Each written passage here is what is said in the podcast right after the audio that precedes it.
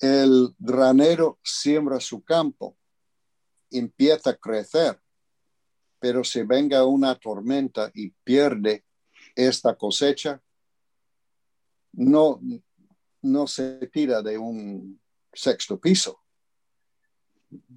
Simplemente vuelve, a el campo y vuelve a sembrar. Y la obra del Señor muchas veces es así. Tres pasos para adelante, dos atrás.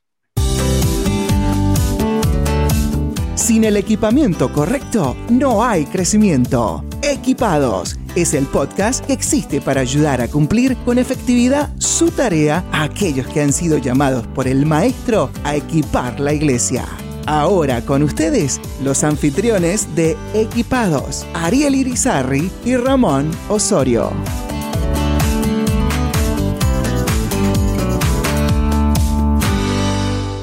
Ramón Osorio y estamos muy felices de estar hoy aquí con el hermano Ariel Irizarri en otra edición más de nuestro podcast Equipados, o mejor dicho, de su podcast Equipados.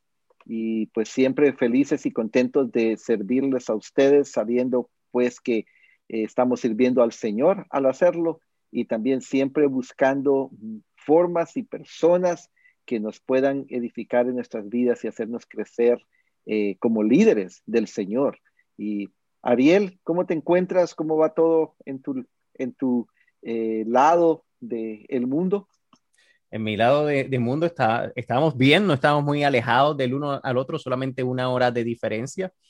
Así que en ese aspecto estamos bien contentos de lo que Dios está haciendo a través del podcast, eh, contentos de la gente que hemos tenido eh, estas últimas entrevistas, hemos tenido gente de, pues, con mucha pasión en el ministerio y gente de diferentes partes. Eh, en los últimos podcasts, tener a personas de México, tener personas de, Latinoamérica, eh, de aquí de Estados Unidos, ha sido fascinante porque nos da una perspectiva bastante amplia de lo que Dios está haciendo a través de, las naciones, a través de, los ministerios.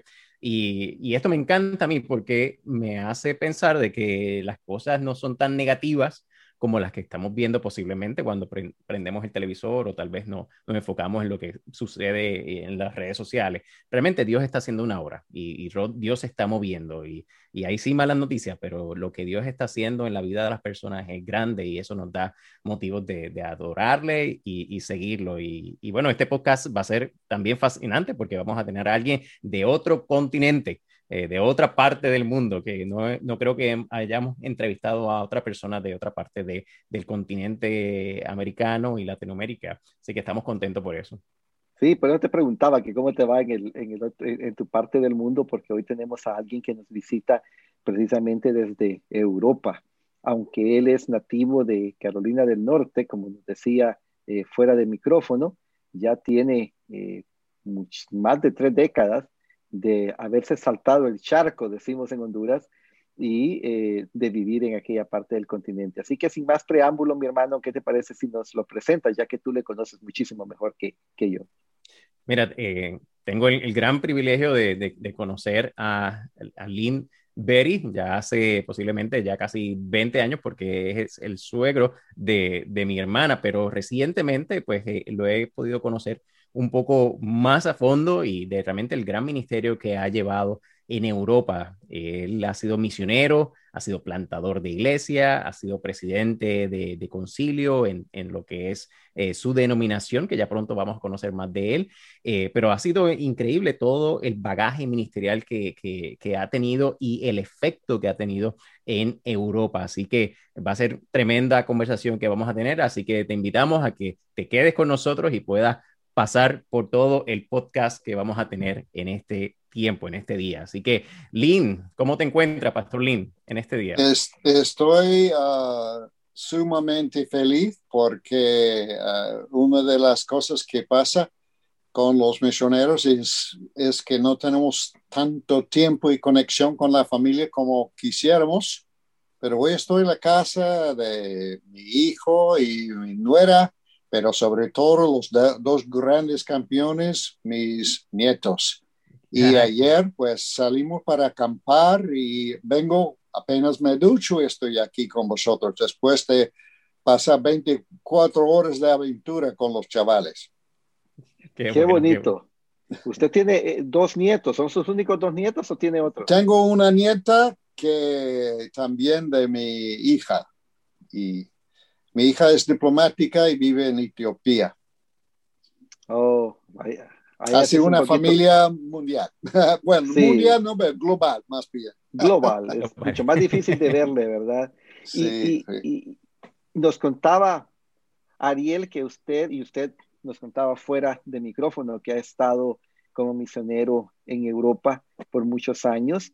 Eh, ¿Misionero de qué denominación, mi hermano? ¿Y cómo, cómo, cómo llegó de, de Carolina del Norte a Toledo, España? Pues eh, súper breve, el testimonio nuestro es que tanto mi esposa como yo uh, somos producto de aquellos años tan locos que eran los años 60, principios de los años 70. Los dos éramos hippies y hemos vivido toda esa vida, como ves, de documental. Eh, salimos al campo, producimos toda nuestra comida, ella hizo su ropa, pero la, la vida de, de, película. Y, uh, pero había un mover de Dios, un mover de Dios tremendo. Y de hecho, yo creo en la palabra avivamiento. Yo creo que en la visitación de Dios. Yo creo que no importa lo que suceda en una generación, porque para algunos nosotros eran como los antifa de nuestro tiempo. Y Dios llegó hasta nosotros. Los antisistema, Dios nos llegó a nosotros. Y transformó toda una generación. Y yo soy producto de esta transformación. Y luego, después de conocer al Señor, uh, empezamos a asistir a una, iglesia uh, en nuestra área. Vivimos en, vivimos en el campo todavía. Y uh, el Señor empezó a discipularnos y nos envió grandes maestros y papás espirituales y, y, y empezamos a crecer y como, como el mundo hippie, mucha gente lo, lo, lo ah, relaciona con el sexo, la droga, la música de rock y todo eso, pero, pero en el fondo fue un rechazo de la hipocresía. El hippie hippie era un hombre buscando autenticidad. Yo veo esto en la calle hoy, hoy día. Yo veo muchas cosas en el mundo que me suenan, que esta búsqueda de autenticidad. En, entonces, nosotros lo encontramos esto en el Señor Jesucristo. Y uh, empezamos a crecer espiritualmente, pero uh, nuestro sí, sí, no, no, y lo que Dios diga. Y somos, uh, pertenecemos a la Iglesia de Santidad Pentecostal Internacional. Es una, una denominación con uh, ministerio, no me acuerdo exactamente, 190 países o, o 102. No me acuerdo qué es porque no tengo la cuenta aquí en la mente, pero importante. Y uh, para cortar un poco el testimonio, el Señor nos envió a España en el año 1986. Y uh, en ese momento, que sepa algo de España, eh, llevaba como una década, década de la muerte de Franco y, y encontramos una panorama que nos parecía familiar.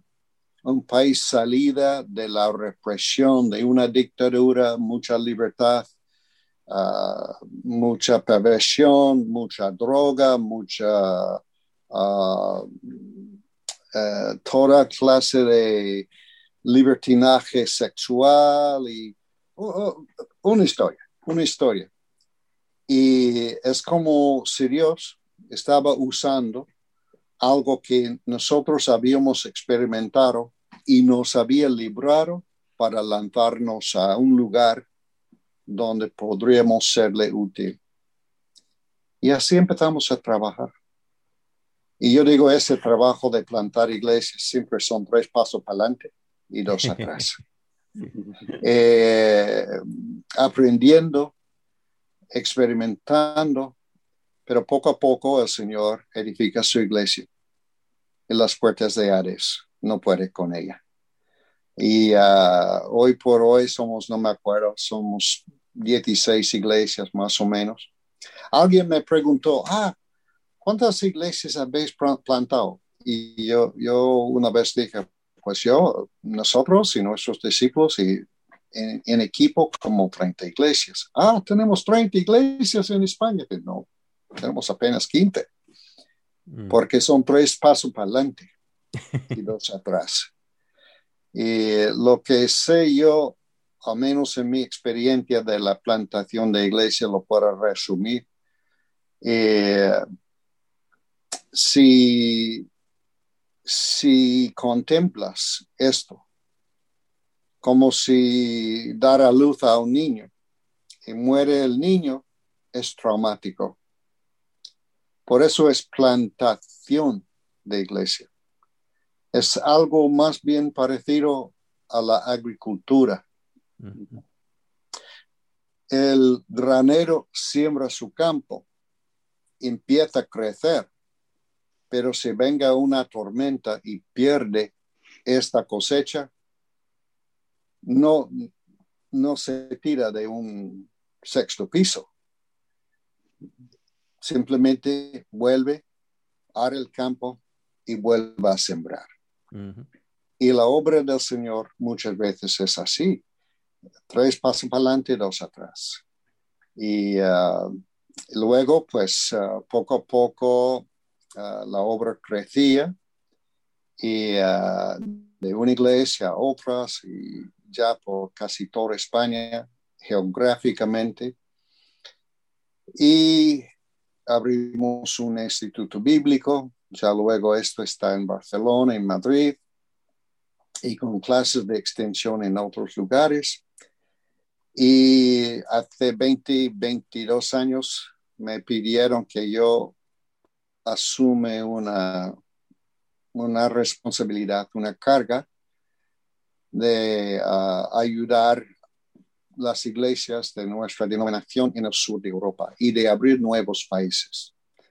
Uh, así que eh, esto pues empezamos a hacer y, um, y, y, hace cuatro años uh, eso fue aumentado para incluir pues todo lo que es el sur de Europa y el norte de África, la cuenca mediterránea, los países que lindan al Mediterráneo. Así que eso es lo que, esa, es la, ese es más o menos la responsabilidad, pero el trabajo, la obra es siempre relacional, personal, de tú a tú y uh, trabajando con la gente. Excelente, excelente. Pastor Lin, háblenos de, de, ese llamado, ¿por qué España? ¿Qué, qué, cómo, cómo, Dios trabajó en su corazón para, para ir a, a esta tierra de España? Y, y, luego expándenos un poco acerca de la, pues, de la condición en que se encuentra eh, esta, esta, esta nación o este territorio que usted está a cargo. Cuando, cuando el Señor empezó a, a movernos y inquietarnos, acerca de su visión para, para que el Evangelio alcance a aquellos que no han oído um, el mensaje de, Cristo en la salvación. Um, y cuando nosotros decimos, sí, Señor, para decir la verdad, en ese momento nuestra, nuestro compromiso era ser cristianos globales, es decir, una disposición de servirle a Dios donde Él nos mandara, da igual donde quiera. Pero eh, yo, fui al seminario en, Carolina del Sur, a Columbia International University. Hay muchísima gente de bautistas, presbiterianos, mucha gente de muchas denominaciones asisten ahí. Tuve una excelente formación uh, espiritual y teológica en este lugar.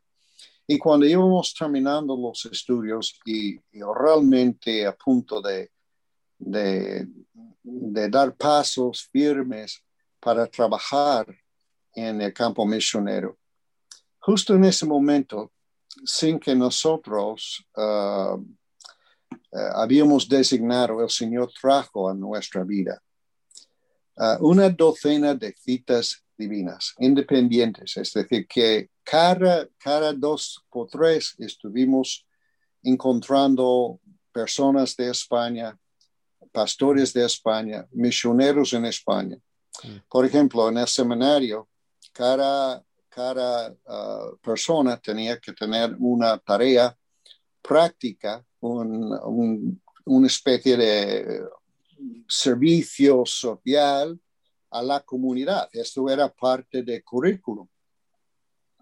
Y mi último año a, mí me enviaron a dar clases de inglés a un estudiante en la Universidad de Carolina del Sur.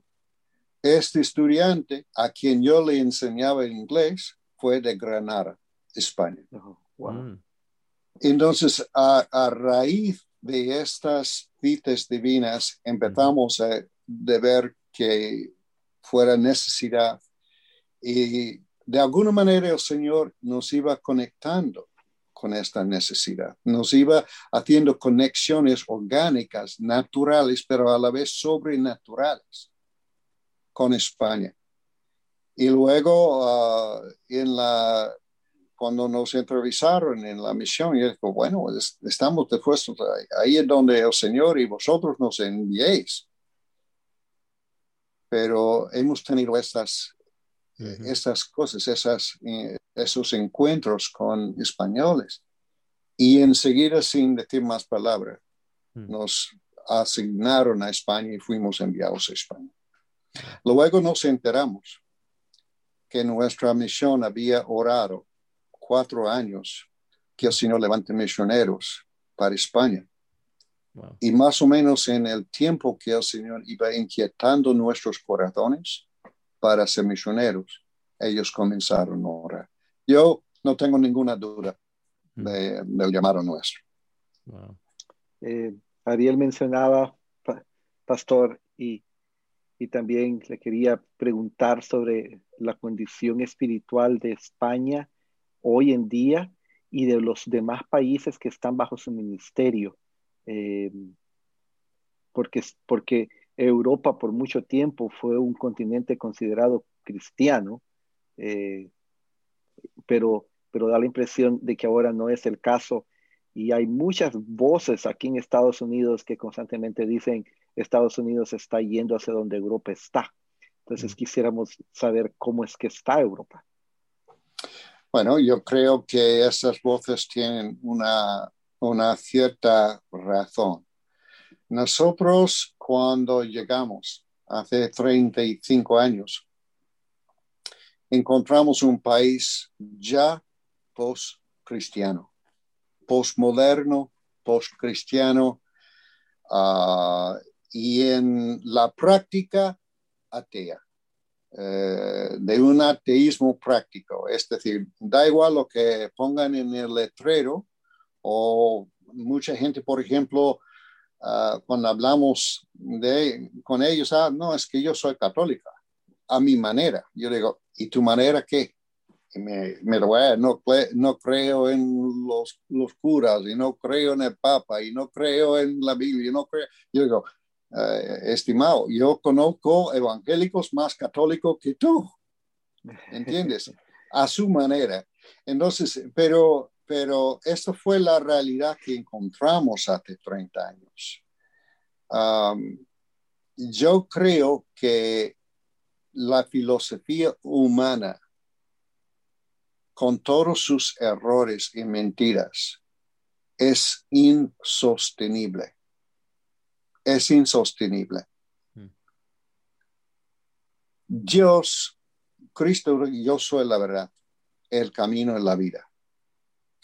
Y todo ser humano, al menos creo yo, tiene un hueco, un deseo, unas ganas, como decimos en España, para algo auténtico, algo real, la realidad. Entonces, la mentira es insostenible. Vivir en una mentira, llevar un país de acuerdo con una mentira, llevar una filosofía que por sí es carente de unas verdades absolutas, como es, por ejemplo, las cuestiones biológicas ah, de personas o cosas que son de ciencia pura. No, nadie tiene que discutir esas cosas. Esas filosofías están caducadas, tienen una fecha de caducidad. ¿Y por qué lo digo? Porque cuando entramos en Europa, encontramos con este panorama y fue extremadamente difícil. Eh, tenías que armarte de paciencia, de, de, la armadura de Dios y sobre todo, yo siempre digo eso a todo el mundo, tener una vida devocional, una conexión personal con Jesucristo que, que va por encima de todas las demás cosas, ¿no? Personalmente, eh, sí. Pues, perdón de que le interrumpa ahí.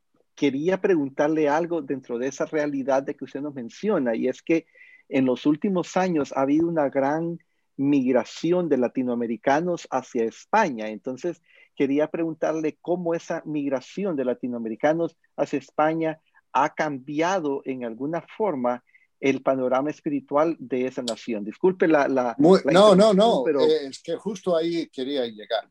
Eh, entonces, eso fue el panorama que encontramos. Pero uh, esto no es la panorama, lo que acaba de hablar no es la panorama, a menos a mi juicio, hoy día. Yo veo um, eh, Europa abriéndose al Evangelio. Mm en casi toda Europa. Ah, yo viajo con frecuencia ah, por Francia, por Italia, por Malta, por, uh, por supuesto España, Portugal, por toda la cuenca mediterránea y, no voy a mencionar en tu podcast, pero también por algunos países de, del norte de África. Y lo que veo es que hay gente hambrienta de Dios Muchas veces esa gente lo que rechaza es una religión y una estructura seca. Pero busca algo real porque toda esa gente no cree en las mentiras de sus padres. Sus padres eran comunistas, eran socialistas, eran fascistas y esas filosofías han fracasado. Entonces ellos saben, intuitivamente saben, algo existe.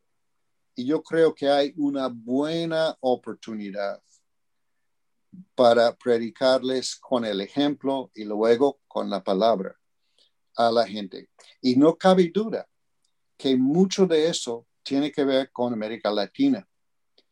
El 11 de septiembre 2001 ah, fue algo tremendo. Eh, caer, eh, la caída de los Torres Gemelos en, en Nueva York y todo eso. Pero tenemos un refrán que dice, no hay mal que por bien no venga. Mm. Pues una de las cosas que sucedió en la Unión Europea se asustó con el islam, islamistas, uh, islam, ¿cómo se llama? El islam militante terrorista.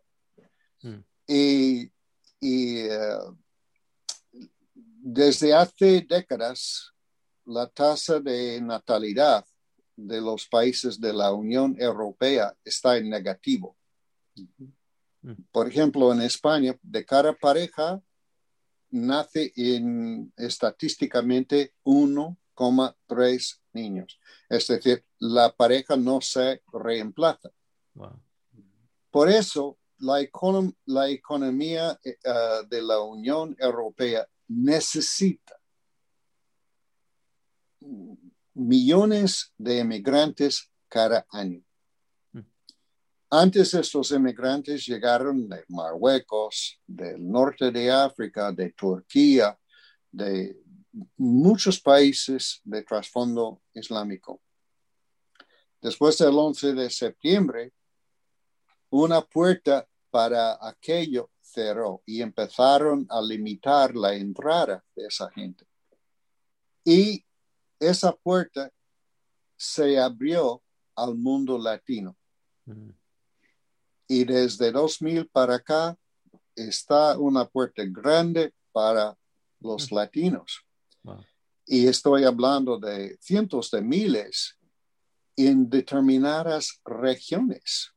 Mm. Ah, yo no sé, no, te puedo decir cuántos, pero yo creo que en, la región de Murcia, que es una zona ah, donde hay mucha agricultura, hay 300 mil ecuatorianos.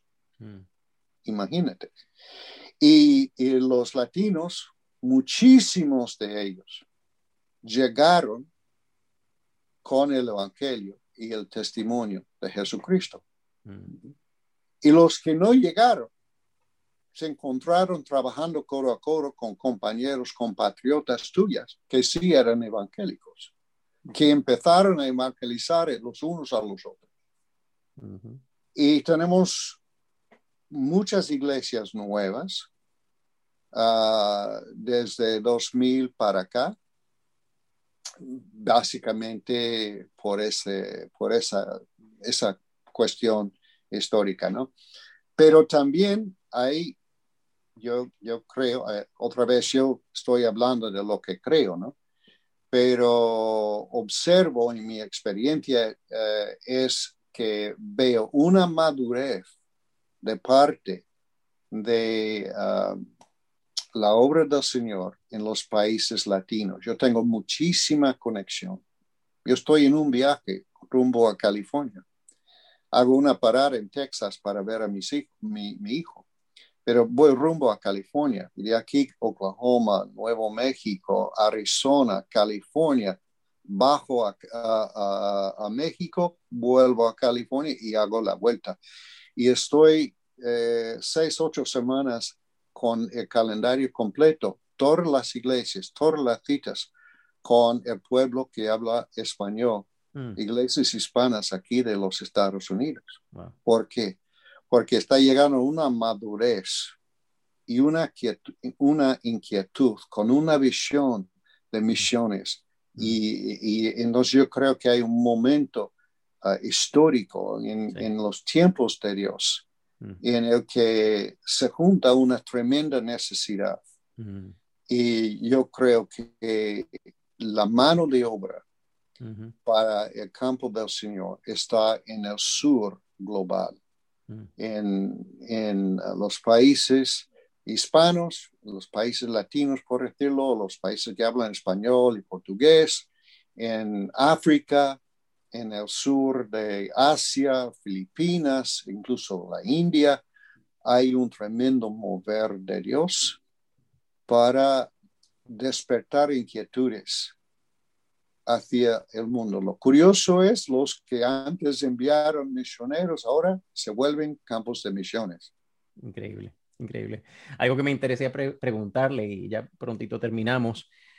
Eh, me gustaría preguntarle si en el caso de, que usted estuviese hablando con un pastor directamente y este pastor está posiblemente en un país latinoamericano o tiene una iglesia hispana en Estados Unidos, ¿qué usted le diría, cómo le pudiese ayudar para que creara una iglesia con una mentalidad misionera de que familias y que personas, individuos, el pastor y la iglesia estén completamente apoyándoles para que si Dios le mandara a España o le mandara a Francia o le mandara a algún país en el norte de África, ellos pudiesen tener la certeza que tienen, ¿verdad?, el apoyo eh, eh, tanto espiritual como cualquier tipo de apoyo necesario para que esa familia llegue a estos lugares. ¿Cómo pudiese usted tal vez ayudar a este pastor a plantar este tipo de mentalidad en la iglesia?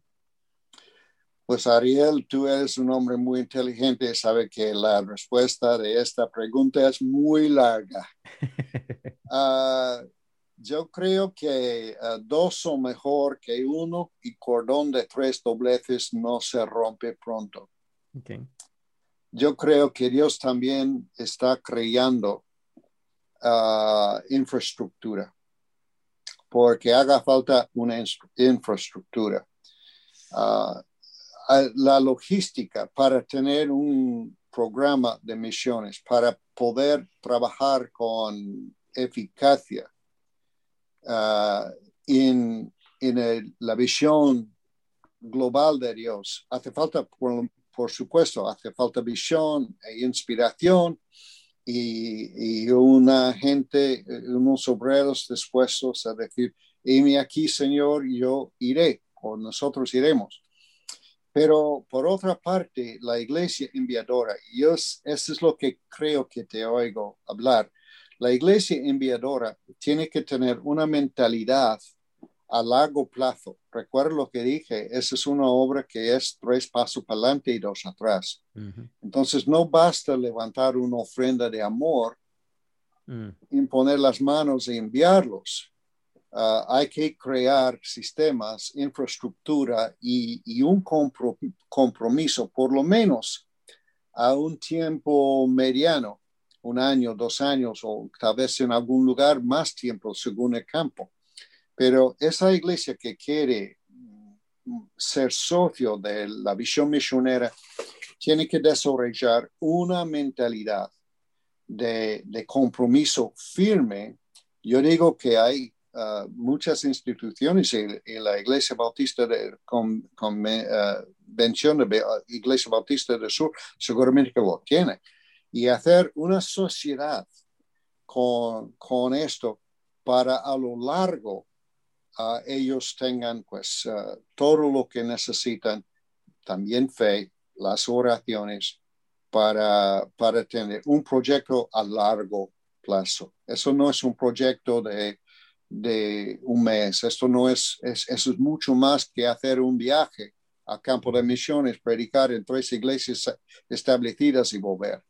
Mm. Estamos hablando de ahora nos toca mm. algunos de los lugares más difíciles y, y, y, no están evangelizados por una razón. Algunos son muy, muy peligrosos.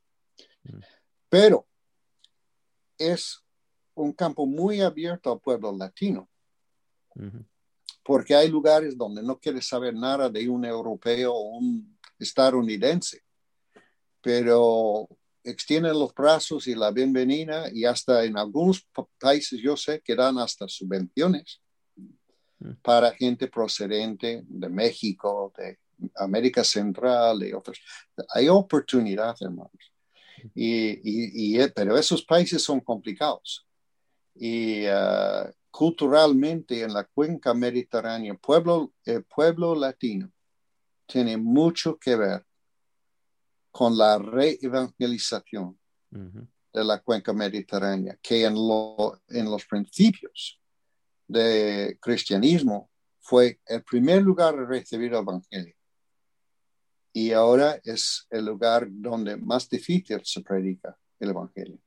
Pero hay hay oportunidad. Y yo, termino diciendo eso, siempre recordando donde abunde el pecado, sobreabunde la gracia. Amén. Wow. Muchas gracias, Pastor. Gracias por acompañarnos en ese podcast.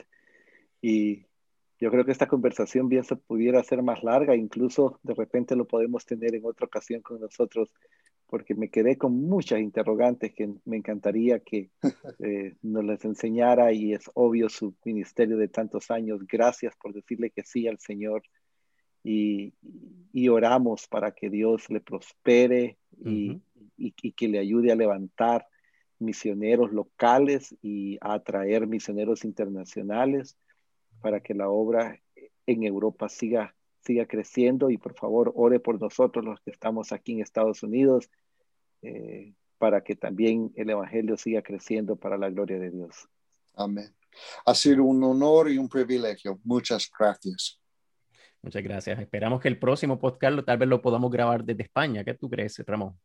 Me encantaría, pero, pero me encantaría estar yo allá. Exacto, por eso, que vayamos allá y lo, grabemos allá. Muy por supuesto que sí. Yo sé que el hermano es seguidor del Real Madrid y yo soy seguidor del Barcelona. De decir, a cómo andan nuestros equipos en esta temporada, de repente podemos ir a llorar juntos. Muchas gracias. Gracias, Pastor. Que Dios le bendiga. Igualmente. Bueno, ¿qué te pareció, Ramón? Tremendo, tremendo tiempo. Me encantó que de entrada él dijo que había tenido muy buenos padres espirituales. Y yo creo que mucho de la decisión misionera y, todo el proceso que, él ha tenido depende de ahí. Y una vez más, yo creo que ahí es donde nuestras iglesias están flojitas. Eh, no vemos más misioneros ni locales, ni estatales, ni a nivel nacional, mucho menos internacional porque no estamos haciendo una buena labor de, hacer discípulos. Definitivo, yo creo que tenemos un, tenemos un compromiso, yo creo que espiritual, pero hemos sido un pueblo que, que ha sido evangelizado. Eh, por la providencia de Dios han llegado misioneros a nuestros países y hoy día eh, somos creyentes, pero esto no se puede quedar allí. No, no podemos dejar el Evangelio en nuestras manos solamente, en nuestras familias, en nuestra comunidad, en nuestro país. Necesitamos entonces movernos y, establecer ministerios que no sean, eh, no, estén solamente preocupados por, por las cuatro paredes, sino que podamos salir y estar dispuestos a, ir hasta el confine de, la tierra, como Jesucristo nos lo dijo. Así que fueron muy buenas palabras, muy sabias palabras del pastor Lini y yo creo que su vida refleja algo que, necesitamos nosotros hacer, ser perseverante y, y decir eso mismo, Señor, envíame a mí.